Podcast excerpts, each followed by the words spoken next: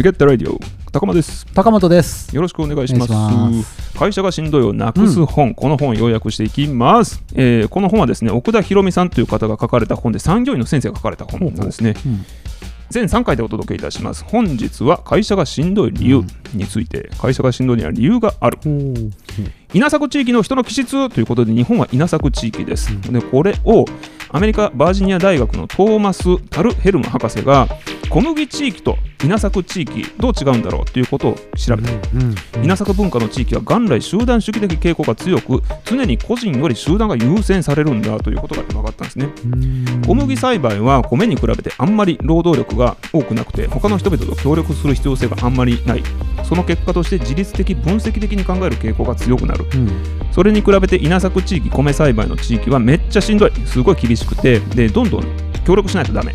だから今日俺しんどいんだよねっていうことで許されない。なかなか。ということがあって集団主義的な傾向が強くなる。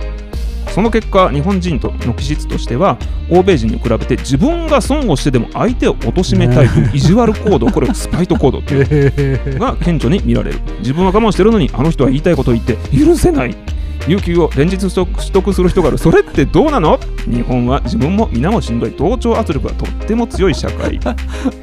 わかるでしょうこれねそしてそれらの文化に加えていろんな影響がある。例えば IT による影響。現代人は PC やスマホの使用による身体的疲労とか精神的ストレスを感じやすい環境にあります。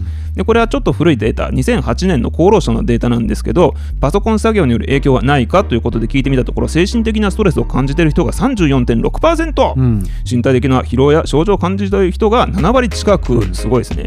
私もこれは感じますね。身体的な方はね出来事による影響労働上ではいろんな出来事があるんですけれどもこれは大阪松陰女子大学の先生、えー教授の方が関西の4つの4つの大企業に勤務する1630人を対象にストレスに感じることを聞いてみた、でこれは一番右下よく見ると結婚って書いてるんですけど結婚も実はストレス。50、うんうんうん。結婚を50に起点として、うん。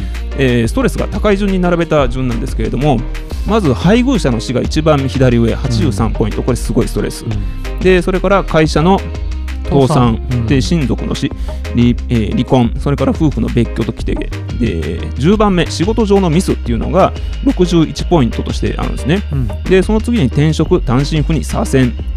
で仕事上のミスって転職とかとうん。よりもちょっと高いぐらいの、ね、ストレスを感じる人が多いっていうことなんですね。うんで、えーその下見ていくと家族の健康や行動の大きな変化とか会社の立て直しなんかが下に来てで16番目一番右上のところに友人の死が59ポイントとして出てくる。うん。で会社が吸収合併される。そして収入の減少人事異動。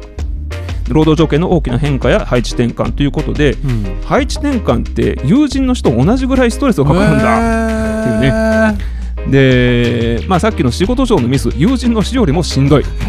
これすごくないですかっていうね、まあ、働く上ではさまざまなストレスの中でみんな生きてるんだよっていうことがこれで分かります。続けていきますね。仕事の量質による影響も、えー、随分来ている。日本全体で過労になりがちな傾向人不足によりギリギリで回している職場が多いんだということがこの情報から分かるんですけれどもこれは2018年の厚労省の調査。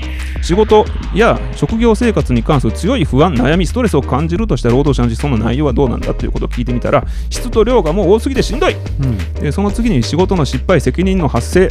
その次にやっとくるのが対人関係、うんうんうん。でこれは長くは対人関係がずっとトップを走ってきたんだけど、えーそれが仕事の量質っていうところに転換されてきた。つまりめちゃくちゃしんどい中で働いてるっていうことがここから浮き彫りになってくる。なるほどテレワークによる影響もある。テレワークの普及によって全体の約60%の労働者がテレワーク前にはなかったストレスを実感しているという情報がございます、というところで会社がしんどい理由、うん。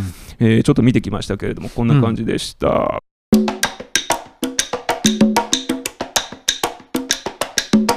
意外僕、ね。人のことばっかりや思ってた会社ってしんどいの。そうなんですよ。人のことばかりだった。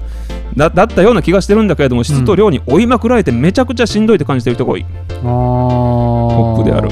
なんやろ？なんか僕あかんのかな？ちょっとホッとした面もあんねんけあど。あ本当ですか、うん仕事のと質と量で悩んでるっていうんやったら、はいはいはい。うんなんでホッとしたんやろな。うんなんで本当したんですか？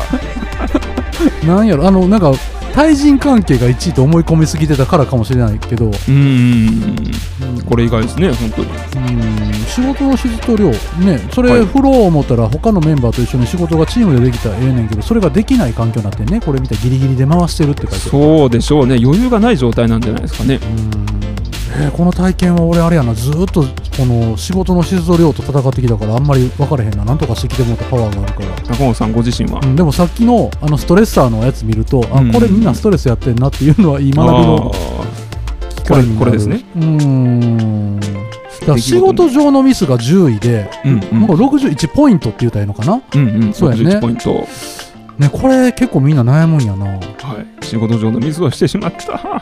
うん。これミスも多分大きさがあって、うん。大穴開けてしまった大損害だみたいなミスなのかもしれないですそうね。ねあのまあ普段1日1回ぐらいミスする可能性も高いんで、ねありますあります、まあ、伝達ミスとかそういうことではなくてほんまに売り上げとかうん。に関わるミスやんね、はい。そうだな。でしょうね、まあ、うん。小さなミスなんかごめん手平でで終わるところもあるだろうしね。うんね面白いですよねこうやって見ると。あとこれは会社の文化にもよると思うんですけど、ん。ミスが許されないようなあの職種だったりとかそんなのはあると思うんですよ。うん。ミスをしてしまったらあの製品がすごい人命に関わるようなところだったりするとね。うん、でもいまだにありますよ。うち僕同世代45のやつでも、つい最近でかいミスはい。ししたのに対し僕一応注意はしますけどね、えー、でもあのまだ伸びしろやと思えるミスやったらええかなって思ってるのが僕。えー、でも本人は傷つきまくってるんかもしれないですよね。でもなんか責任取って辞めますとかいうのは僕はありえへんっていつも話してるんでうんうんあの失敗したのは別にいいから次、えーうんこのあのあの時失敗してよかったなって言ってくれるんやったらそれでいいっていうだけでうん誰か死ぬわけでもないしはいはいはい、はい、で確かに会社としては痛いけど、はい。ちょっとその年の売り上げとか利益が変ねやろ、うんうん、まだ後でほら1年単位で見てるだけやから勝手えに、ー、あのその1年単位で見んかったらええんちゃうのみたいな。ただ本人は傷ついてたりはい。ストレスを受けてたら僕ごめんなさい分からへん。気はする、あなかなかねあのいやあの時のミスが辛くてっていうのを言い出せないじゃないですかうん。会社の中で、うん。もうすごい罪悪感を持ってる可能性があるから、うん。でもこれも結局は話し合えてるかどうかやね。はいだと思います。それだけやね。そうそうか。雇われてる人間はやっぱりねあのややっちまったなっていうところうん。ですごいなんか心に負い目を感じたりはするんですよ。ねでも大したことない時もあるじゃないですか会社全体で見たら。はい、らできれば会社全体で見て大したことないんやったらはい。あのーやっぱり大したことないって思ってほしい次に生かしてほしいし。うん。ただ会社全体で見られへんっていうのが多分情報が多分統一されてないよなとか、はい。うん、同じ方向で同じ相互に情報をやり取りできてないんやろな思うとそう感じるやろなと、うんうんうんまあ危機感マネジメントっていうので言うたら多分僕かわいそうやなとは思ってしまうかな、はい。うん、なるほどな、うん会社によってはあの社内法でこんなミスがありましたよっていうのを会社全体の仕組みの問題としてどんどんあのアウトプットしていってる会社もありますね。それをね社内法としてやるんですけど毎日やる会社があるんですよ。吊るし上げっぽくはならない、あいやもちろんそんな感じじゃないとは思います。見たわけじゃないんですけど、うん、あの全体で起こったミスとしてあのそれを共有するっていうことをやってるっていうことですね。なくなることないですからね。いや絶対なくならないですねミスがね。絶対起こるもの。でも多分新入社員の頃とかは些細な、はい。何度でも繰り返す。ミスでも私はダメな人間だって思う可能性も高いから。あありますあります。周りの関係やろな、うん。うん、だからもしかしたらさっきの3番目に入ってましたよ人のトラブルとか。あのああはいはいはい。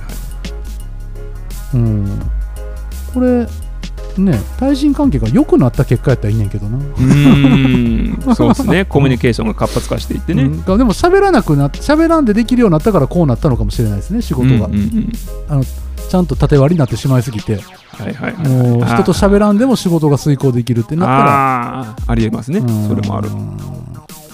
ねまあでもちょっと質と量が多くて残業が増えるとか、うん。人に相談できへんとか仕事を手伝ってもらわれへんっていうんやったら過酷すぎるなとはちょっと感じますね。過酷すぎるんでしょうね、うん。実際私もあのこれに近いことを感じたことありますよ、やっぱり。質と量がめちゃくちゃ多くて、マジでしんどいっていう状態になったことありますね、やっぱり。同じ部署で5人いてるけど1人だけずっと残業してるとか見ると不安になる。僕ああ、それはね、手伝われへんのかなって。はいはいだかはら時期のものも僕らの会社ってこう繁忙期とそういうのがあるから時期によってちょっと忙しいスタッフが出るっていうのは仕方がないなとはちょっと思ってるんやけど、い。はい。その時に声かけられへんとか誰の掛け声がないっていうのやとうんうん辛いなって、うんううん。ん、え。まあ、ストレスいっぱいあるな種類ストレスいっぱいありますね、ん。でそれらの結果としてメンタルヘルスや体の不調みたいなところがね、うん。だんだんと出てくるわけですけれどもこの本の中では、えー次回以降ではですねあの若年層ベテラン層中あ中堅かうん。っていうこの3期に及んでずっと危機感危機が、ね、あると。あり続けると。危機があり続けるわかるわかる。あるよ。そういうケースが、えー紹介されてますので はい。次回また、えーはい。その紹介します。お楽しみに。ではまた。バイバイ